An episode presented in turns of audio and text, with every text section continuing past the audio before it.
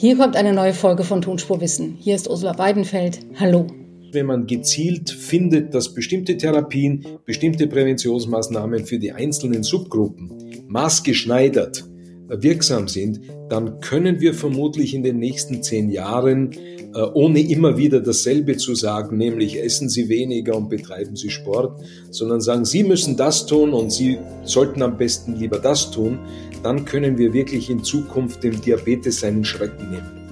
Wie schlimm ist Diabetes und was kann man tun, damit man nicht krank wird? Fragen wir einen Experten, fragen wir Michael Roden. Tonspur Wissen Endlich die Welt verstehen. Ein Podcast von Rheinischer Post und Leibniz Gemeinschaft.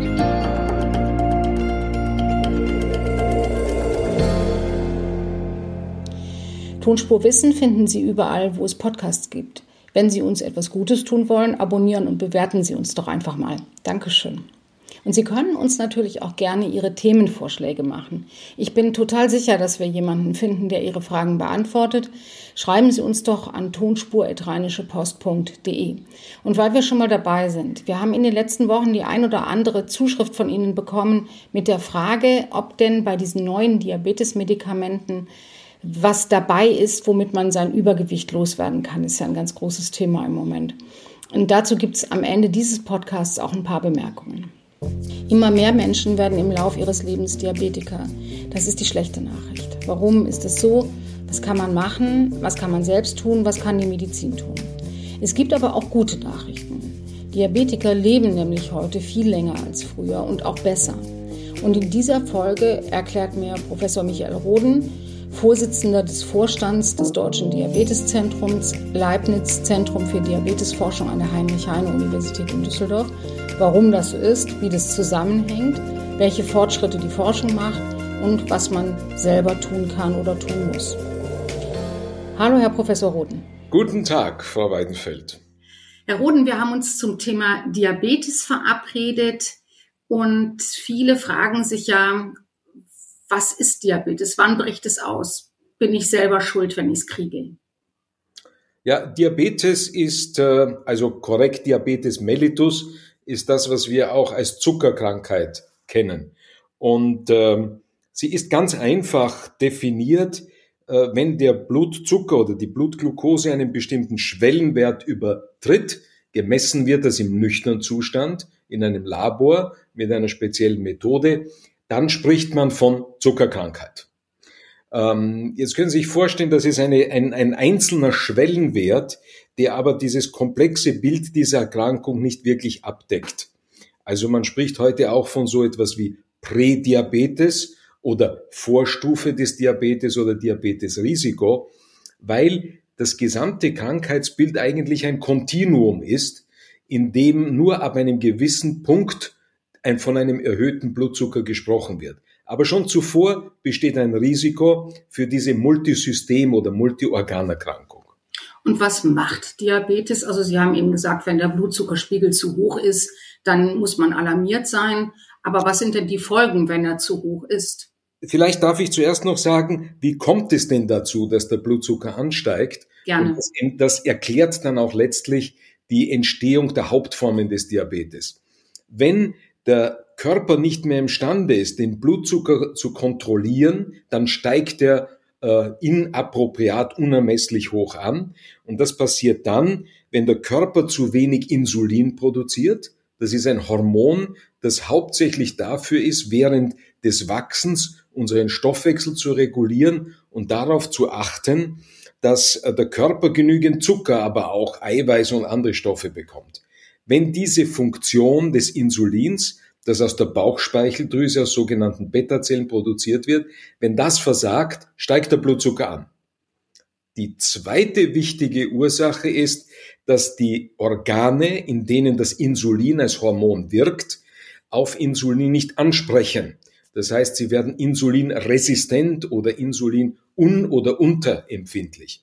Das heißt, ein Zusammenspiel zwischen zu wenig Insulin, also zu wenig Blutzuckersenkung und zu wenig Insulinwirkung oder Insulinresistenz. All das führt dazu, dass letztlich irgendwann der Blutzucker ansteigt. Und Demgemäß unterscheidet man dann auch äh, verschiedene Formen des Diabetes, aber gefragt haben Sie, was ist die Folge? Die Folge ist letztlich da äh, die akute Folge. Wenn der Blutzucker unermesslich hoch ansteigt, dann ist es für den ganzen Körper schädlich und kann schließlich zum Koma, Bewusstlosigkeit und Tod führen. Weil irgendwann äh, der Körper mit diesem Übermaß an Zucker nicht mehr zurechtkommt er baut dann andere Körperreserven äh, ab. Es entstehen dann auch durch vermehrte Fettoxidation sogenannte Ketone. Das sind äh, Abbauprodukte der Fettsäuren, die selber toxisch, also gefährlich wirken. Und all das führt zum Koma. Man nennt das Ketoazidose.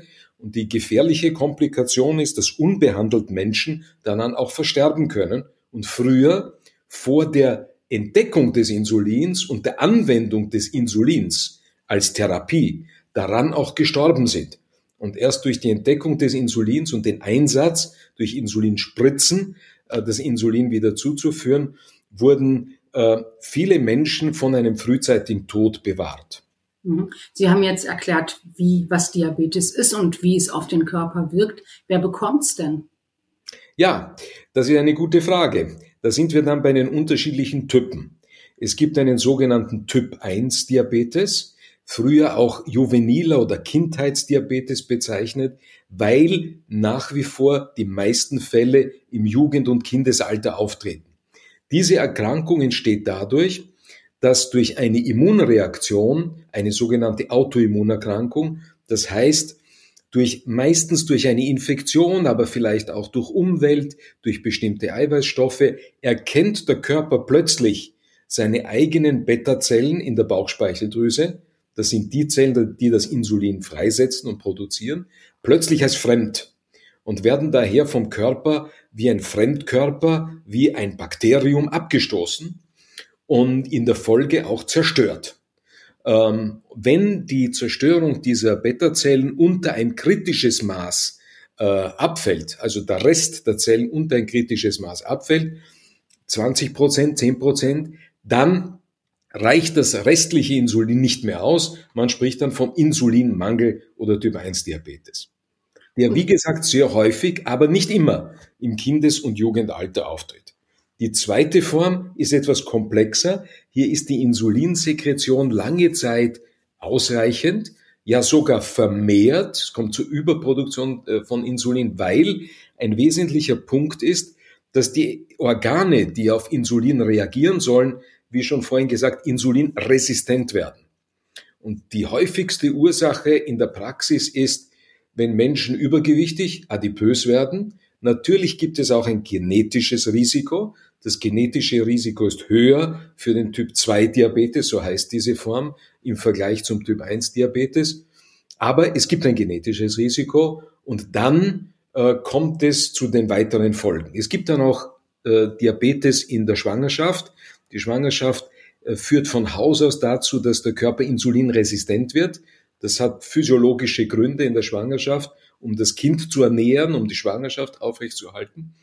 Äh, Leute, die aber dann selber schon adipös sind, diese Frauen haben dann ein erhöhtes Risiko, während der Schwangerschaft Diabetes äh, zu erleiden, der dann nach der Schwangerschaft aber wieder verschwinden kann. Und dann können Sie sich vorstellen, alle Erkrankungen, die die Bauchspeicheldrüse stören oder verletzen, Operationen, Unfälle, sehr häufig auch Krebs, Bauchspeicheldrüsenkrebs, können zu sogenannten Sonderformen des Diabetes führen, letztlich auch andere sehr seltene genetische Erkrankungen. Aber die wichtigste, die häufigste Form ist eigentlich der sogenannte Typ 2 Diabetes, der klassisch mit Übergewicht und gewissen genetischen äh, ähm, Risikokonstellationen assoziiert wird. Der macht circa 90 Prozent der Fälle aus.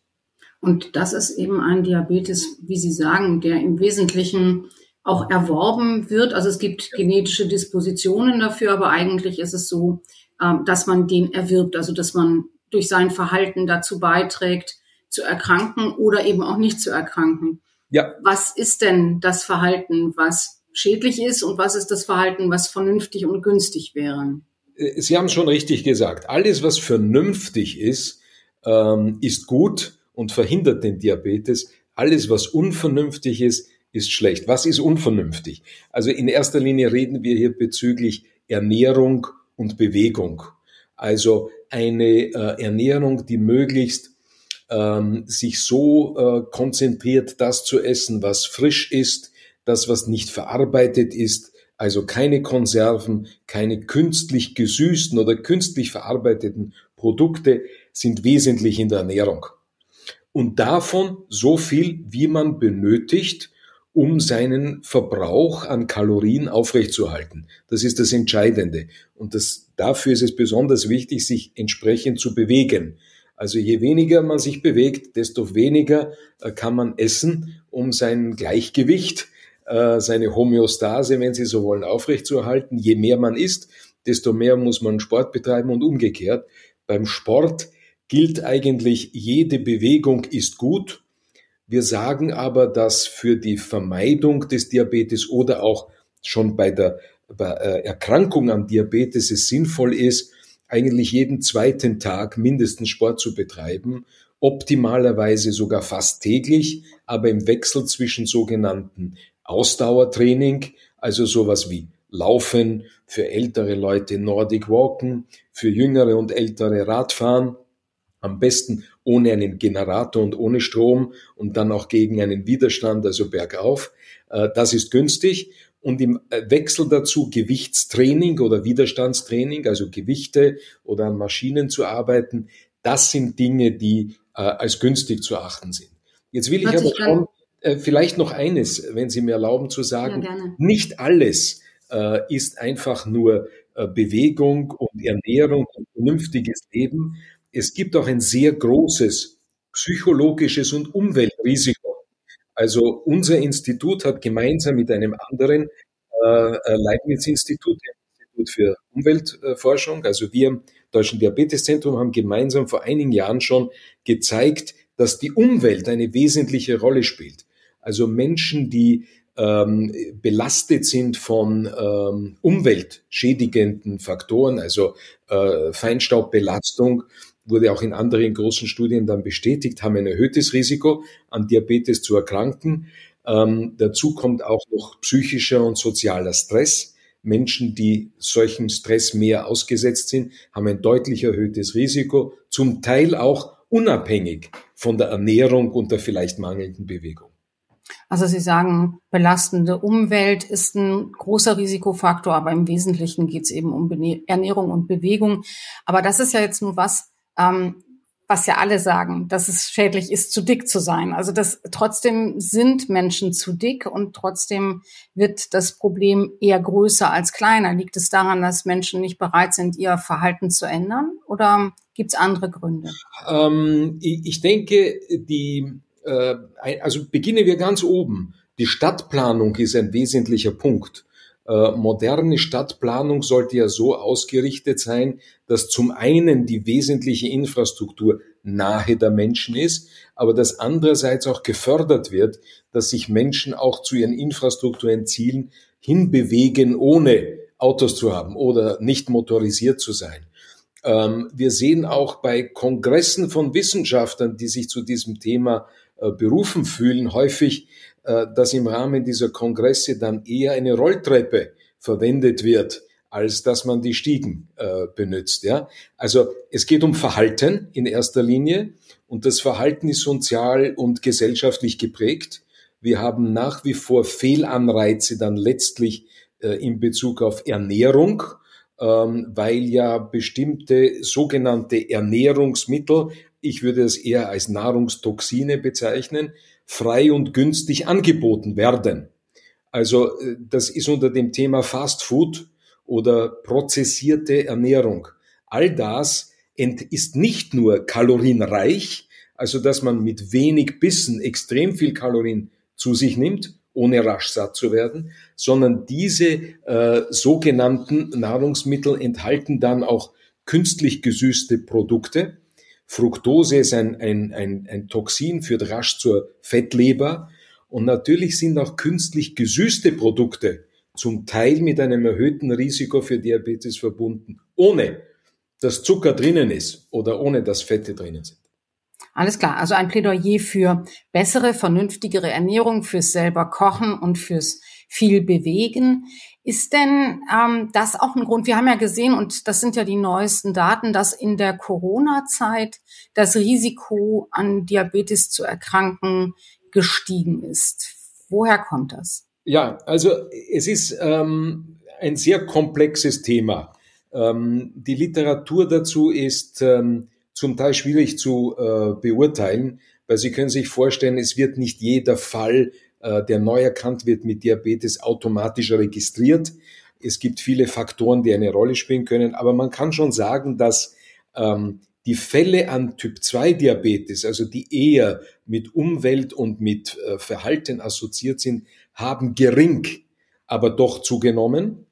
Und wir finden andererseits auch, dass die Medikation für Patienten mit Diabetes eher während dieser Zeit abgenommen hat. Das heißt, dass vielleicht weniger einschlägige Arztkontakte stattgefunden haben, so dass auch die Versorgung nicht merkbar, aber vielleicht doch äh, etwas schlechter geworden ist. Dazu kommt eines, dass ähm, das Virus selber, ähm, das Coronavirus selber eine Wirkung hat, die das Risiko für Diabetes erhöht. Ähm, wir haben selber im Deutschen Diabeteszentrum, Kollegin Schlesinger, Kollege Rattmann, haben darüber einige Arbeiten geschrieben. Es ist in erster Linie äh, sind es äh, die berühmten älteren äh, Männer, die ein erhöhtes Risiko haben. Natürlich auch Leute, die von Haus aus adipös sind oder auch schon Atemwegserkrankungen haben. Aber all das, was mit schlechterer Diabeteseinstellung, mit höherem Diabetesrisiko verbunden ist, hat auch einen negativen Effekt auf das Risiko für eine schwere Corona-Erkrankung gehabt. Also komplexe äh, äh Interaktionen. Für den Typ 1 Diabetes sind die Daten nicht ganz so klar. Äh, zumindest ist die Zunahme nicht signifikant, obwohl sich äh, wenn ich da ins Detail gehen darf, der Typ 1 Diabetes durch diese Autoimmunerkrankung eine sogenannte saisonale Rhythmik hat. Das heißt, es gibt unterschiedliche Häufigkeit. Die hat sich während der Corona-Zeit irgendwie ähm, verändert. Also es gibt keine saisonale Häufung. Das spricht dafür, dass das Coronavirus vielleicht doch auch einen Effekt hat auf äh, die Veränderung äh, in der Inzidenz für, für Typ 1 Diabetes. Aber relevant ist es für Typ, typ 2. Zunahme gering, aber für Leute, die Diabetes oder Diabetesrisiko haben, das Risiko an gefährlichen Verläufen doch deutlich erhöht. Da würde man also sagen, dass ähm, der Diabetes vor allem eben äh, durch verändertes Verhalten wahrscheinlich in der Corona-Zeit äh, stärker aufgetreten ist. Also weil man hat sich weniger bewegt, man hat mehr gegessen möglicherweise, man ist seltener zum Arzt gegangen und war vielleicht auch nicht ganz so therapietreu, wie man das sein sollte, wenn man eine chronische Krankheit hat alles mögliche Erklärungen, wissenschaftlich korrekterweise nicht gut abgesichert, zum Teil auch schwer abzusichern, aber auch möglicherweise ein Effekt des Virus selber, äh, dass eben ja ein, eine Infektion äh, als solches auch eine Inflammation, also eine Entzündung auslöst. Und Entzündung führt zu Insulinresistenz. Also mhm. Körper reagiert auf jede Entzündung mit äh, Insulinresistenz um den Körper vor zu viel an Zucker und Stoffen zu schützen. Und das kann natürlich, ist eine gute Abwehr während einer Infektion, hat aber natürlich das Risiko, dass die, die schon einen genetischen äh, Defekt haben, eher dann Diabetes bekommen können. Also das Virus selber und das Verhalten spielen hier eine Rolle. Jetzt kommen wir doch mal zu den guten Nachrichten. Und die guten Nachrichten sind doch beim Diabetes, dass man sieht, dass zwar immer mehr Menschen an Diabetes erkranken, auch immer früher an Diabetes erkranken, aber komischerweise auch immer länger leben. Ja. Ähm, das ist die gute Botschaft. Man muss auch sagen, dass ähm, ist eine, wie soll ich sagen, eine janusköpfige Botschaft. Das eine ist, dass sich im Vergleich von vor 20 Jahren, die Daten kennt man in erster Linie aus Amerika, die, die Sterblichkeit, also die Mortalität an Diabetes sich quasi halbiert hat. Allerdings ist sie immer noch höher als bei Menschen ohne Diabetes. Also zum einen hat sich viel getan, zum anderen ist aber nach wie vor der Diabetes nicht äh, und seine Folgen nicht perfekt kontrolliert. Ähm, was sind die Ursachen für die Verbesserung? Man muss schon sagen, es ist in erster Linie ähm, Medikamente, die gar nicht einmal zuerst direkt den Diabetes verbessern, sondern die Komplikationen des Diabetes, über die wir noch nicht gesprochen haben. Menschen mit Diabetes sterben in erster Linie nicht an dieser gefährlichen Ketoazidose, also den Akutkomplikationen, sondern sie sterben an der chronischen äh, Erkrankung in der Folge des hohen Zuckers, der hohen Fette und was immer. Äh, sie versterben und erkranken an äh, Nierenerkrankungen bis hin zur Transplantation und vor allem an Herz-Kreislauf-Erkrankungen. Die häufigste Ursache für Erkrankung und Tod bei Menschen mit Diabetes. Und das wurde durch äh, blutdrucksenkende Therapie, durch die Statine, also fettsenkende Therapien, drastisch reduziert. Die Insulintherapie war für die Verbesserung des Lebens der Menschen mit Diabetes zuvor der entscheidende Faktor. Aber hier hat sich in den letzten Jahren äh, sehr viel getan. Früher gab es für äh, Menschen mit Typ 2 Diabetes zwei, drei verschiedene Pillen, ja, äh, Tabletten. Äh, heute gibt es ein äh, mehr oder minder äh, ein, eine große Zahl an sehr wirksamen Medikamenten und die ganz neuen äh, Generationen an neuen Diabetes-Medikamenten sind nicht nur Blutzucker senken, sondern vor allem verbessern auch das Risiko für Nierenerkrankung und für Herzerkrankungen. Also das habe ich jetzt noch nicht richtig verstanden. Wenn man sagt, die Komplikation vom Diabetes ist eine Herzerkrankung und ist eine möglicherweise eben auch eine Nierenerkrankung oder eben das ähm, Gefäße verstopft sind und eben nicht mehr durchblutet werden und dann amputiert werden müssen. Wie kommt es denn dann, dass es zu diesen, sind diese Komplikationen und Komplikationen, die aus Insulinmangel entstehen? Oder sind das Komplikationen, die aus diesem üblichen Verhalten, was wir eben schon besprochen haben, Leute sind zu dick, sie essen zu viel, sie trinken zu viel, ähm, aus diesem Verhalten kommen? Also bei Menschen, die jetzt wirklich einen äh, manifesten Diabetes mit hohem Blutzucker haben, treibt der hohe Blutzucker die Komplikationen. Ähm, man kann sich einfach so vorstellen, dass dieser Zucker sich anhängt an Eiweißstoffe ähm, äh, man misst ja auch den Langzeitzucker an den Blutkörperchen, weil dort der Zucker kleben bleibt ja, und sich nicht mehr entfernt. Wenn das in den Gefäßen passiert oder in Körperzellen passiert, dann kommt es dort mittellangfristig zu Störungen. Das nennt man Glukosetoxizität, also die, die, das gilt der Zucker als Gift ja, im Körper. Das ist die eine Form. Vor allem aber bei Menschen, die einen Typ-2-Diabetes haben, also die auch noch Adipositas und was immer haben, besteht meist dann auch noch eine komplizierte Fettstoffwechselerkrankung, die in erster Linie davon ausgeht, dass bei Adipositas, also bei Übergewicht, die, das Fettgewebe seine normale Funktion verliert und das Fett nicht mehr in der Fettzelle halten kann. Das Fett gelangt in den Körper und das Fett wird zum einen in der Leber gespeichert. Die Fettleber ist auch eine Komplikation des Diabetes, kann auch bis zur Zirrhose führen. Und die äh, Fette in den einzelnen Zellen wirken so wie das Übermaß an Zucker. Sie schädigen sie. Sie können mittelfristig auch zu Entzündungen führen, Inflammation. Und all das wirkt sich auf die Blutgefäße aus, auf die Endothelzellen, äh, erhöht das Risiko für Gefäßverstopfung, Herzinfarkt, Schlaganfall, aber auch für die Herzleistung, sogenannte Herzinsuffizienz, Herzschwäche. Und dasselbe passiert an der Niere, passiert auch an den Nerven. Eine gefürchtete Komplikation sind entweder schmerzhafte äh, Nervenerkrankungen oder schmerzlose äh, Nervenerkrankungen, die oft noch gefährlicher sind, weil die Menschen kein Gefühl mehr haben. Äh, der Gang wird schwankend, sie treten auf Nägel oder verbrennen sich und merken den Schmerz gar nicht mehr. Und äh, der diabetische Fuß, der dann häufig entstehen kann, ist eine sehr, sehr gefährliche Komplikation.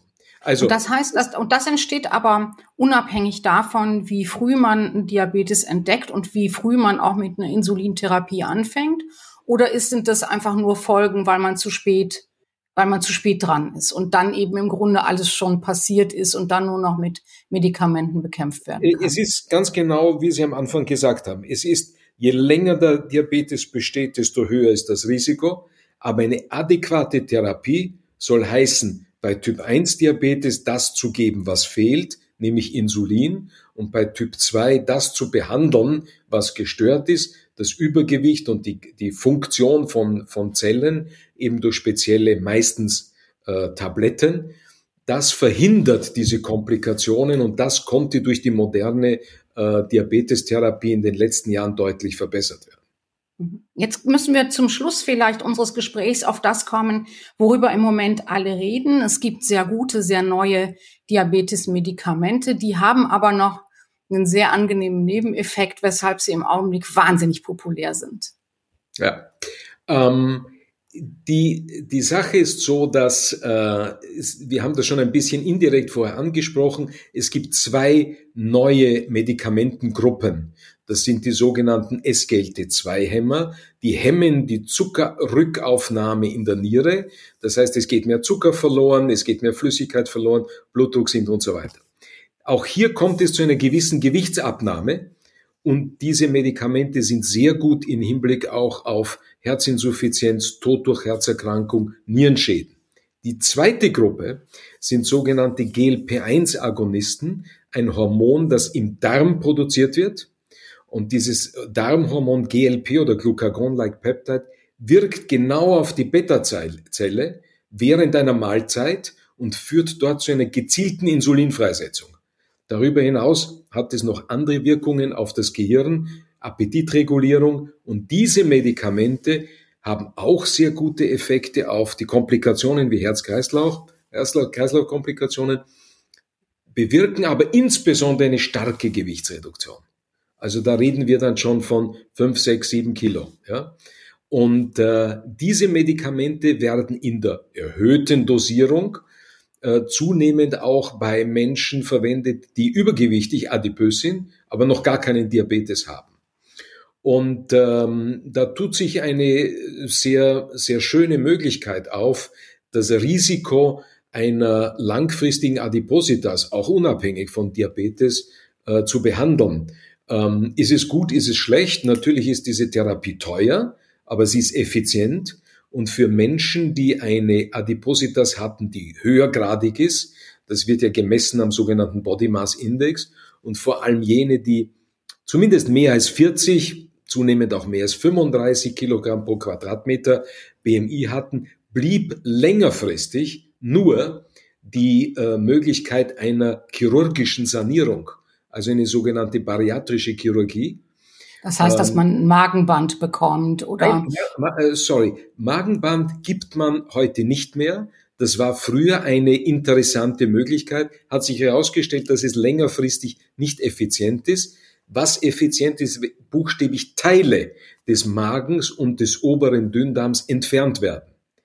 Dann werden auch die Hormone, die möglicherweise schlecht wirken, ähm, ebenso mit äh, gleich mit entfernt. Und das ist derzeit die effektivste Therapie für Menschen mit echter Adipositas.